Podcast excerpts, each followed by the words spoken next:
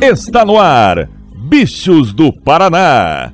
O podcast que fala sobre o futebol paranaense longe dos holofotes. Com Vinícius do Prado, Gabriel Salaf e Lucas Ravel. Eu não sou um gato de Ipanema, sou um bicho do Paraná.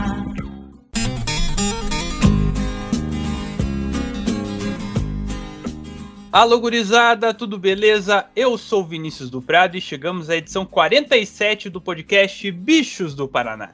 Aqui nós conversamos sobre tudo o que rola no futebol paranaense e para isso trago comigo jornalistas de garbo e elegância, Lucas Ravel, homem que sabe tudo e muito mais do Rio Branco. Beleza, Ravel? Fala, Dudu, beleza? Olá a todos que estão nos ouvindo. Vamos para mais um podcast, né? E dessa vez com vitória na Copa do Brasil. Atlético bem demais. E ele, o rei do Atílio Jonetes, Gabriel Salaf. E aí, Salaf, tudo certo? Fala, Dudu. Fala, Ravel. Tudo certo? Sim. Usando um pouco, né, o clima olímpico aqui para falar um pouco de futebol paranaense, mas assistindo a Olimpíada que eu tô bravo. Exato, aqui é o nosso revezamento de assuntos esportivos. Lembrando sempre para você, caro ouvinte, nos seguir no Twitter, arroba bichos do PR, também se inscrever no agregador favorito. E nessa edição vamos falar sobre o duelo solitário do Atlético no meio de semana pela Copa do Brasil. Mas também fazer aquele esquenta para a rodada do fim de semana e para o arbitral da terceirona que acontece nesse dia 30. Vem com a gente!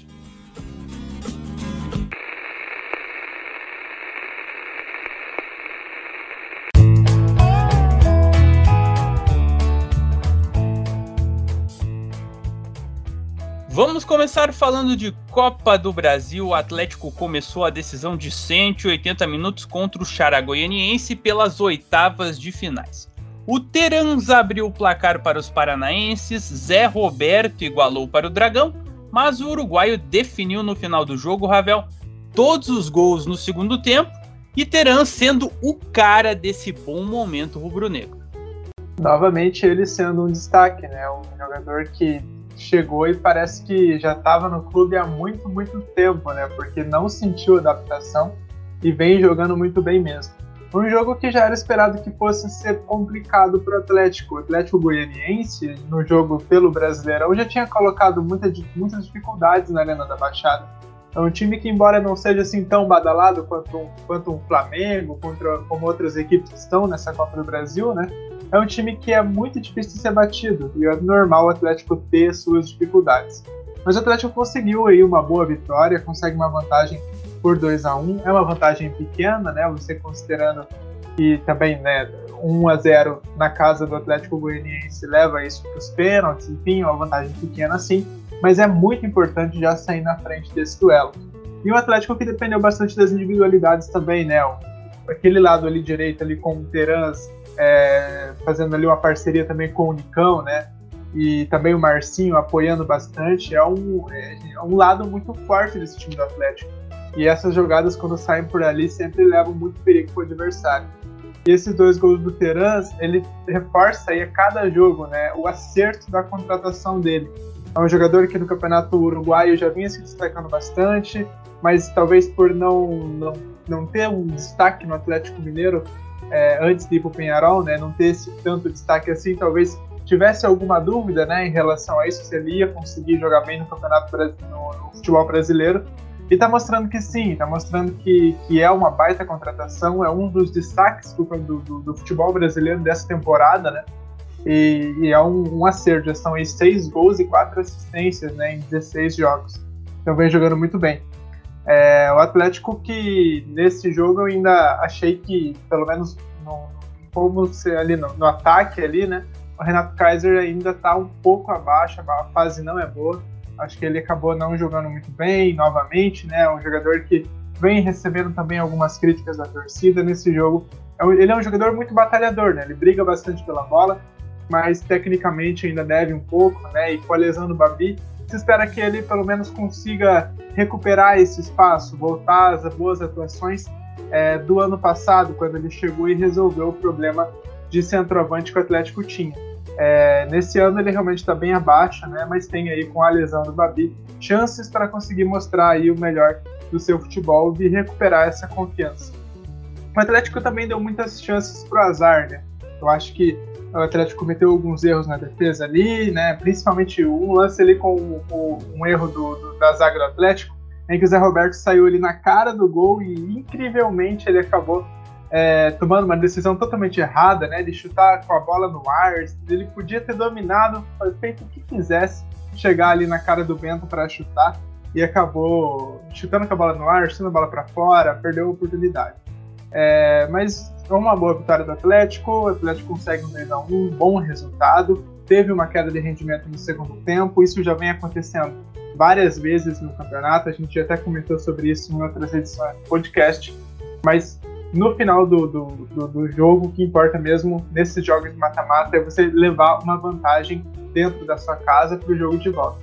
Isso o Atlético conseguiu fazer, e agora precisa de inteligência para conseguir segurar o Atlético Goianiense lá e fazer um jogo tranquilo para conseguir essa vaga. E só, qual que é o tamanho dessa vantagem do empate para o jogo da volta, considerando principalmente o que as equipes já desempenharam no ano, que a gente já previa um jogo bem legal de se ver pelo que eles já tinham apresentado ao longo do Campeonato Brasileiro e também pelo que foi mostrado aí nesse jogo de ida.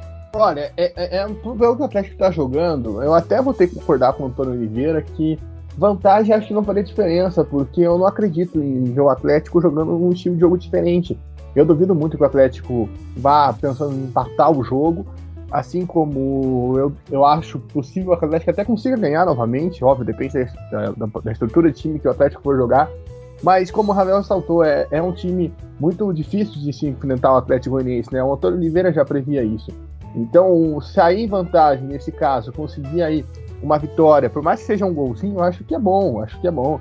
Você, se você se complicar muito no jogo, você sabe que você tem o empate a seu favor, né? Por mais que não seja o ideal, conforme o padrão de jogo do Atlético, mas já vale muito a pena. Eu queria só ressaltar uma coisa em relação ao Kaiser, né? O, o Ravel falou, e é um ponto importante, porque o Atlético agora não tem mais o Babi. A princípio não ia ter somente para a Copa do Brasil, mas não vai ter mais no ano, por causa que a lesão dele foi séria, seis a nove meses de recuperação. Ou seja, o Atlético sonda aí um retorno do Bissoli, ainda não está confirmado, mas de qualquer forma, não, não vejo tanto nível no Bissoli, para ser bem sincero. E o Kaiser está devendo, e é muito estranho, né? Porque o Kaiser era um cara que fazia gol, um cara que, quando tava só ele, vamos dizer assim, no ataque, né? não tinha tanta concorrência, estava numa fase muito boa no final da temporada do ano passado, quando chegou, até mesmo no começo dessa temporada, quando era titular absoluto. E a partir do momento que o Babi ganha a posição, ele some, né? Essa que ele tem, ele não vai bem, joga mal, é, e, e, mais uma vez desperdiçou, né? Uma grande chance aí de aplicar a lei do ex, né, inclusive, mas de, de, conseguir mostrar ao torcedor que pode ter calma nesse período aí que não vai ter o, o centroavante de referência, por mais que o Babi não fosse aquele atacante que todos sonhavam, né? Por mais que não é aquele jogador aço que você espera, né? Vindo ao, ao, peso que o Babi veio, né? O dinheiro que o Babi veio, mas você pode ter uma substituição e não tá tendo isso, né? Então acho que é complicado e jogos assim assustam o torcedor. Então que o Kaiser consiga aproveitar agora que ele vai ter mais chances.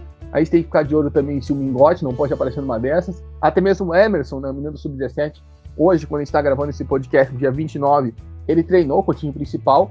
Né? Primeiro treino com o principal, provavelmente não vai subir ainda, né? Já voltou ao time sub-17, mas já é um indicativo que Paulo Autuori, Antônio Oliveira e companhia estão de olho nele. Mas é algo que você vai ter que analisar no Atlético, porque, querendo ou não, por mais que o Antônio Oliveira odeie dizer que tem um time titular, a gente sabe que tinha um time muito consolidado, né? Você conseguia escalar o Atlético com tranquilidade. Com o Santos, obviamente, agora não tem Santos e Abner, mas pegando aqui, ó, Bento, Marcinho, Thiago Heleno, Pedro Henrique, Nicolas, Christian Richard, Terans, Nicão, Vitinho e Babi. Ou seja, você tem essa facilidade de conseguir escalar. Óbvio que nem sempre você vai contar com todo mundo, tem o sempre lesionado, mas você sabe que esse é o X1 ideal do Atlético. E aí? E agora? É, fica complicado, porque você perde peças, você não vê reposição tão forte assim. Enfim, vamos ver. Ainda vai ter o jogo contra o Atlético Mineiro, que vai ser bom para o Antônio Oliveira ver isso. Mas acredito que até pela dificuldade do adversário, você sair com uma vantagem de um gol daqui é importante para esse jogo ficar complicado. Você saber que o empate é seu. A ver em Lacantia. Jogo de volta acontece na próxima quarta, dia 4 de agosto, 7h15 da noite, em Goiânia. E agora, gente, a gente vai mudar a chavinha e falar de Terceirona Paranaense.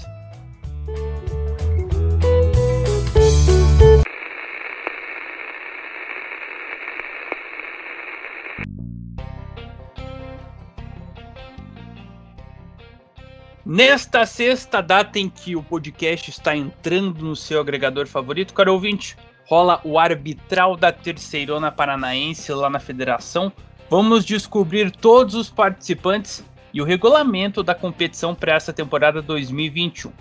E conforme matéria publicada pelo nosso Gabriel Salaf lá no portal Banda B, já temos garantidos os retornos dos tradicionais Foz do Iguaçu e Irati, além da ausência do esporte Campo Mourão. Mas assim, né? Isso é o que tá lá na matéria, porque o Salaf é o homem das informações quentinhas a respeito dos participantes. E aí, Salaf, temos novidade? Quais estão definidos aí? Quem que pode chegar? E quais as expectativas que você tem para esse arbitral e, consequentemente, para a gente saber um pouquinho mais do desenho do campeonato. Tá chegando a hora de falar do que, que esse podcast foi feito, né? Porque esse podcast nasceu, né? Do, do, do nosso diferencial. Exatamente. O pessoal ouve a vinheta do Marcelo Ortiz, né? Pô, mas os caras falam só do Atlético e tal. Agora mas a gente vai cavando e vocês vão vendo que a gente é capaz. Mas falando sério agora, realmente, né, veio essa informação divulgada pelos próprios clubes, o Irati e o Foz postaram nas suas redes sociais que de fato vão jogar a terceira divisão do Campeonato Paranaense, uma notícia que agrada a todos. Acho que no Irati é muito mais legal a notícia, com todo respeito ao Foz, porque houve uma mobilização na cidade de Irati para que o time voltasse. Grupos de empresários se uniram para pagar a dívida do clube junto à Federação Paranaense, que era mais de 200 mil reais, e com isso o Azulão vai conseguir retornar aos gramados. Né? O Irati que disputou o último campeonato em 2018, na segunda divisão, foi rebaixado naquela ocasião, 2019, perdão, 2018 disputou, mas não teve tanta chance. Em 2017 ficou literalmente a 10 minutos do acesso, né? tomou um gol aos 38 do segundo tempo do União, do zagueiro improvisado de atacante, que me fugiu o nome agora, mas eu lembro que era um zagueiro que jogava de atacante e marcou o gol do acesso do União Beltrão naquela época. E agora o, o Irati volta, né? Uma notícia muito legal. Lembrando que a primeira vez que o Irati voltou, isso lá em 2016, o Irati subiu, né? Foi vice-campeão justamente para o União de Beltrão. E o Foz volta, né? O presidente não falou isso explicitamente, justamente porque o presidente do Foz é o cara que mais pede dinheiro do Paraná, né? Falou que não tem investimento na cidade. Quando se licenciou, ele falou: a cidade vai ter que decidir se quer um time ou não, uma papagaiagem. E o Foz foi beneficiado, né, pela venda do atacante PP, que é revelado na categoria de base do clube e saiu do Grêmio para o Porto. E o Foz ganhou uma bagatela de 30 milhões de reais na, na negociação. Nada mal, né? Um time de terceira divisão, né? Dá para ganhar uns trocados e aí o, o azulão da fronteira consegue retornar. Pelo que eu consegui apurar, Dudu, Ravel e amigo turistas do Paraná, obviamente quando o amigo ouvinte né, já tiver escutado o podcast, provavelmente já terá terminado o arbitral, já terá os times publicados, mas agora, que a gente está gravando isso na quinta-feira à noite, eu consegui ter a confirmação que o Grecal vai participar com um novo investidor do futebol, né, um novo planejamento. Lembrando que o Grecal, basicamente, ele sempre terceiriza o futebol, o seu Haroldo fica lá cuidando da parte administrativa do clube, presidente, e sempre o futebol passa por um, uma gestão diferente. Você também tem confirmado o Paranavaí, também postou nas suas redes sociais. Paranavaí que bateu na trave no acesso ano passado. Outro time que está confirmado é o Laranja Mecânica e o Arapongas, ou seja, a dupla aí de Arapongas confirmada para essa disputa da terceira divisão. O Aruco de Maringá, que é uma equipe nova, né, vindo aí para o seu primeiro ano, um projeto muito bom comandado lá na cidade, então dá para ficar de olho aí né, nesse, nesse projeto, comandado aí pelo Alex Silva, né, que é jogador, já na seleção japonesa, ele que tá lá junto. Ah, tá. Nossa, eu ia falar o Pirulito, mas não, é aquele da seleção do Japão que jogou no PSTC também, né? Exato. E aí também você tem que a resposta que se inscreveram no arbitral, né? Isso que eu consegui apurar, mas provavelmente deve ter entrado que é o Batel e o REC, né, que foram dois times que foram rebaixados no ano passado da, da divisão de acesso e vão continuar aí a sua jornada rumo ao lugar do sol. Você deve ter também o Cambé e a Portuguesa Molinense, não, não cito esse porque não tem uma confirmação, porém é provável que disputem, né, sempre estão ali disputando, mesmo com as dificuldades, mesmo com as ocasiões da vida. E aí fica o lamento pelo esporte, né? O esporte que era uma equipe que ano passado quase subiu, né? Perdeu para o Vereu no jogo do acesso, jogando em Mamborê, um projeto que parecia ser interessante, mas agora fica de fora né, a presidente, né, a Lucy, já tinha alegado que tinha muitas dívidas. Lembrando que o, o marido dela faleceu há dois anos atrás, ele que presidiu o clube por inteiro. E ela não acabou tendo tanto apoio, né? Tanto que desde quando o marido dela faleceu, o time não voltou a jogar em Campo Mourão. O outro time que tem muita gente na expectativa é o Patriotas de Curitiba. Né, eu não consegui entrar em contato com o seu Jadir 7, início do nome. Você que durante a minha fala e a fala do Ravel pode mandar uma mensagem no zap dele e ver se responde aí. Perguntando, oh, vai jogar a terceira com o Patriota ou não vai? Nosso grande ex-presidente do Iguaçu, que é um dos. É, é, um dos tocadores do projeto Patriotas, né? O Jadir 7. Então, ele deve estar sabendo, provavelmente. Então, tem essa expectativa, porque não faz sentido, né? Você se filiar numa federação e não disputar o campeonato. Tem o Grêmio Maringá, que depende de uma liminar na justiça, lembrando, né? O Grêmio Maringá, que foi desfiliado nesse, nessa temporada da federação por conta de uma pendência. E lembrando que esse problema do Grêmio Maringá envolve isso que eu falei do, do Patriotas e outros times, né? Que não estão licenciados e simplesmente não aparecem no arbitral. Porque se você faz isso por duas temporadas, você é desfiliado. Fez um com o Grêmio Maringá que não mandou representante para arbitrar o terceiro ano passado e não explicou, né? Não pediu licenciamento, não pediu nada. O esporte já pediu e pode voltar aos gramados, assim, quando entender, em menos de três anos, né? Se você ficar três anos licenciado, você é afastado. Sobre a competição, a expectativa é que o formato se repita, dois grupos, tentando ser uma regionalização, que eu acho bem difícil, né? Como que você vai fazer um grupo regionalizado, vai botar Curitiba, né, Campo Largo, é, Guarapuava e Foz do Iguaçu. Não é regionalizado isso, né? Vai ser bem complicado, acho que fazer essa regionalização, fazer dois grupos, mas deve seguir uma tendência mais ou menos assim, né? Centro-Oeste, Leste e o Norte, porque o Norte tem várias equipes, né? Já é uma tradição no futebol paranaense, nas divisões inferiores, né? Sempre tem várias equipes do Norte disputando divisão de acesso, terceirona. É um mercado que está sempre muito ativo, sempre tem muito time vindo, muito time surgindo. Tem o Irati também, que pode fazer o grupo do Centro oeste, leste, sul, né? Todas as direções dos pontos cardeais. Mas essa é a expectativa. E o campeonato só dá para prever na quando tiver a bola rolando, né? Óbvio que fica a expectativa pelo Foz, com esse dinheirão que chegou lá na fronteira. Também a expectativa com o Irati, o Paranavaí, que vai ter uma trave no acesso. Mas com certeza os projetos como o do Aruco podem vir para surpreender. Ainda é cedo, né, para fazer essa projeção de campeonato, de como vão ser os jogos, mas tem que ficar de olho aí, porque vai começar a pipocar notícias. Inclusive, a gente está falando da terceirona antes do Campeonato Paranaense acabar, né? Porque só essa observação. Não sabe nem quando vai começar a acabar o Campeonato Paranaense. Já estão falando de terceirona, meu Deus. Que fazem só antes do Ravel. Quem fez o gol do União sobre o, o Irati foi o glorioso Fornassari. Essa só, fera aí. Só uma observação, eu achei muito engraçado, porque eu lembro, a primeira rodada desse ano foi Andraus e União, em Campo Largo, eu fui nesse jogo. E aí eu cheguei lá, daí o pessoal me passou a, a escalação do União, né? O pessoal da rádio de União que tava lá. De União não, de Francisco Beltrão, né? E aí eles falaram, ó, tem um Fornazari, é o número 13, ele é zagueiro, mas o, o treinador gosta de botar ele como atacante. Eu falei, oi? Oi? é, ele gosta de botar eu, oi?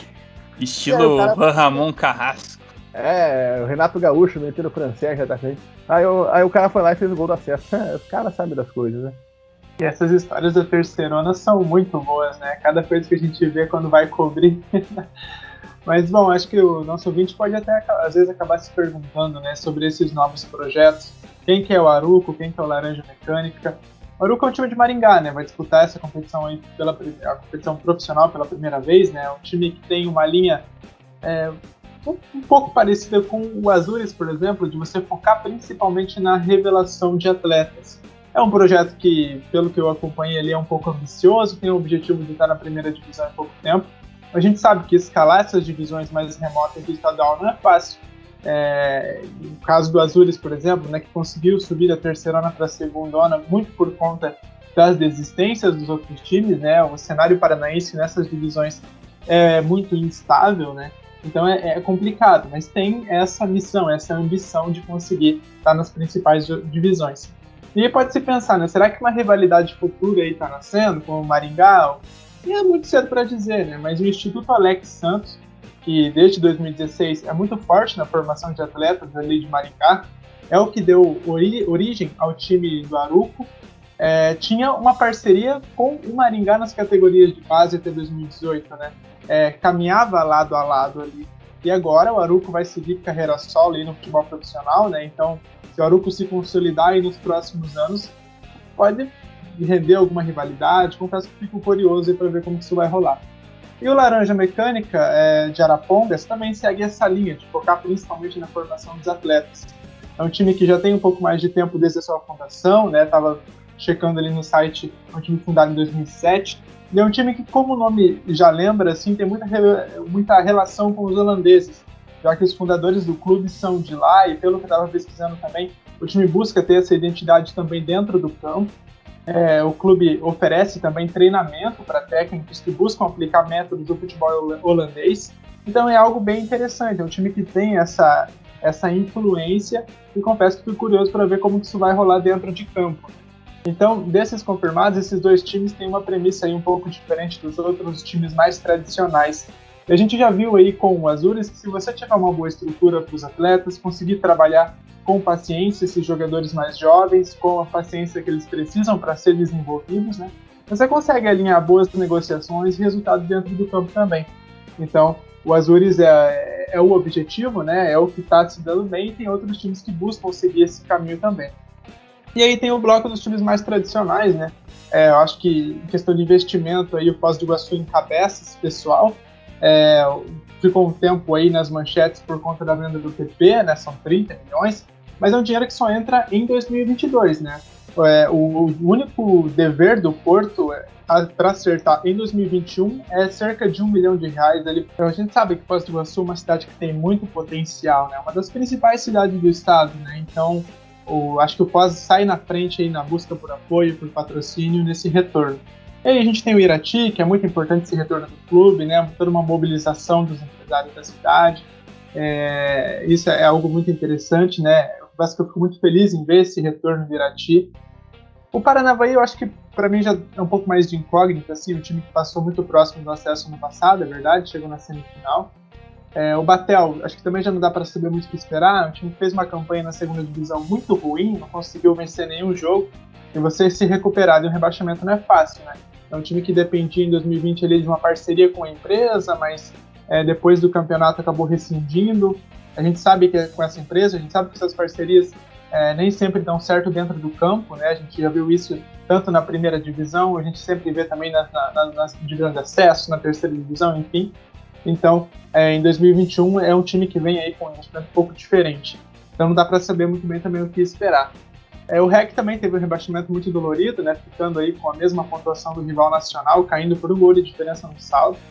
Então, eu coloco esses times ainda, porque é muito cedo, não tem como comentar, né? Não tem como fazer tantas previsões assim, mas ainda são um pouco de incógnitas, assim, pra, porque por serem times que estavam em divisões acima ou que passaram perto do acesso, a gente espera que briguem em cima, mas um campeonato que não é longo, que tem novas equipes entrando, que tem times que desceram, que talvez não estejam tão bem assim, times com, que mudam bastante de, de uma temporada para outra, mudam de, de, de, investimento, muda de patrocinador, muda de faz novas parcerias, né? Então é um cenário que muda bastante aí de temporada para temporada.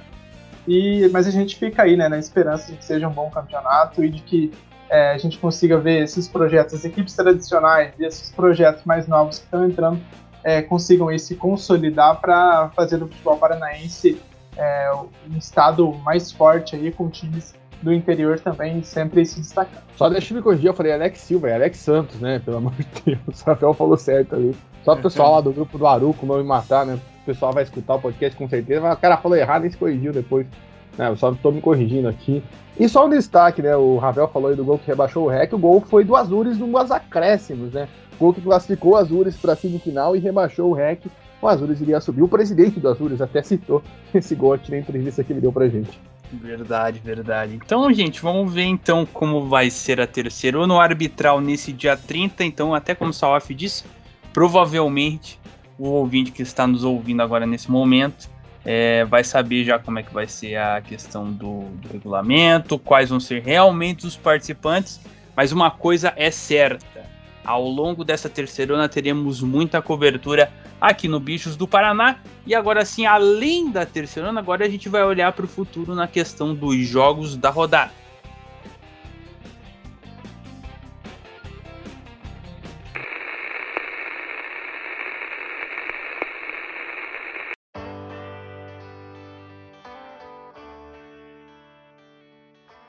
Vamos passar a agenda dos nossos clubes nesse final de semana, começando com a Série B nessa sexta-feira.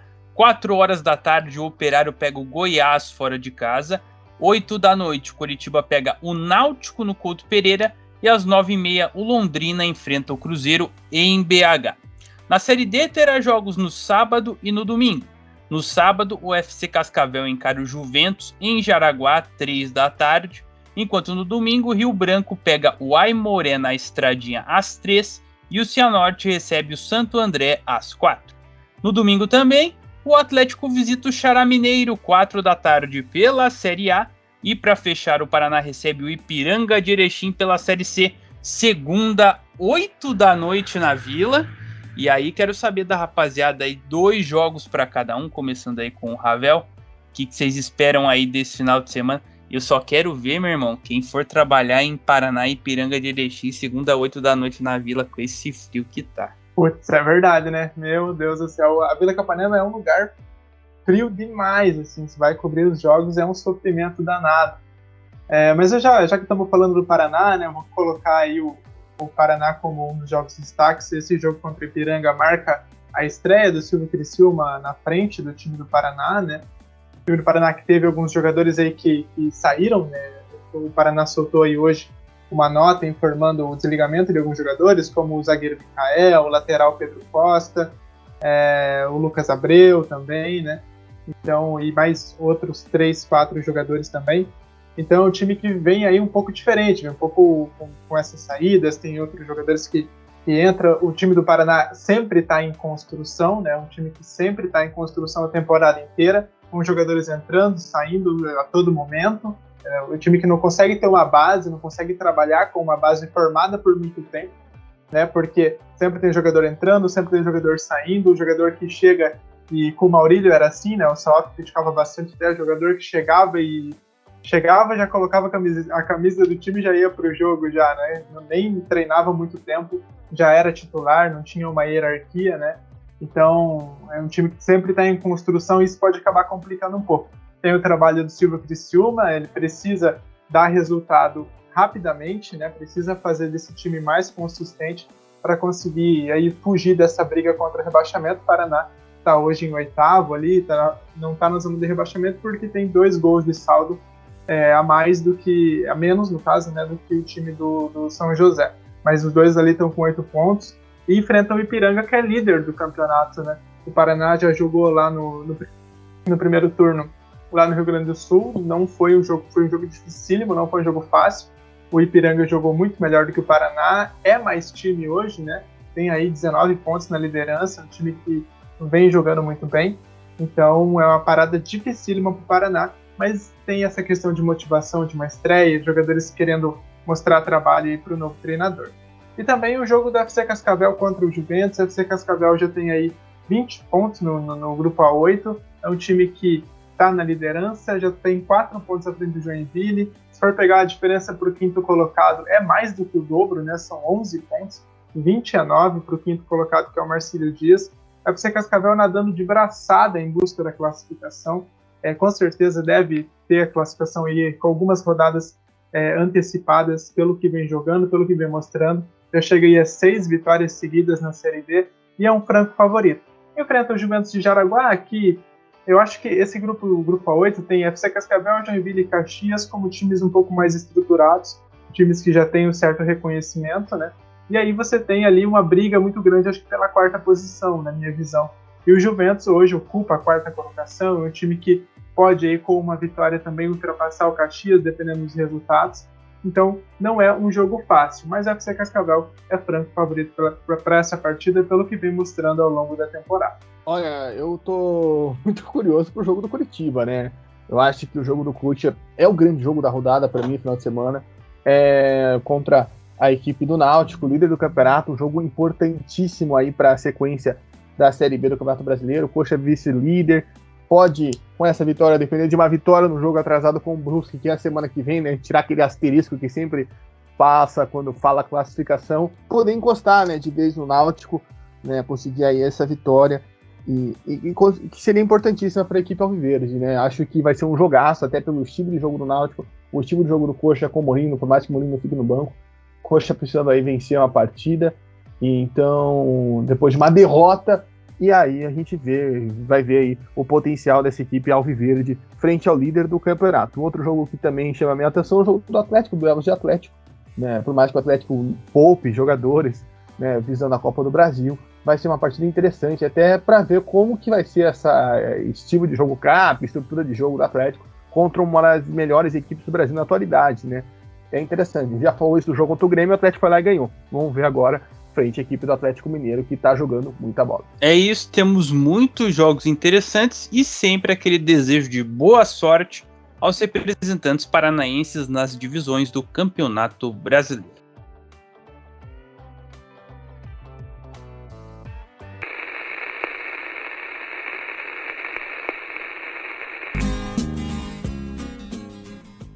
Então é isso, pessoal. Fechamos a edição 47 do Bichos do Paraná. Quero agradecer a você, caro ouvinte, que nos acompanhou até aqui. E aos meus comentaristas. Valeu, Salaf. Tamo junto. Valeu, Dudu. Valeu, Ravel. E a gente aqui já no aguardo da terceirona para falar muito sobre esse campeonato tão esperado ao longo do ano. Aquecendo as turbinas para isso. E também valeu, Ravel, tamo junto. Valeu, Dudu, valeu, Salaf, e compartilho, né, da mesma, aguardo aí, né, nessa terceirona, esperamos que seja um ótimo campeonato. E com muitas histórias também, né. Exato, porque como diz o ditado, foguete não tem ré.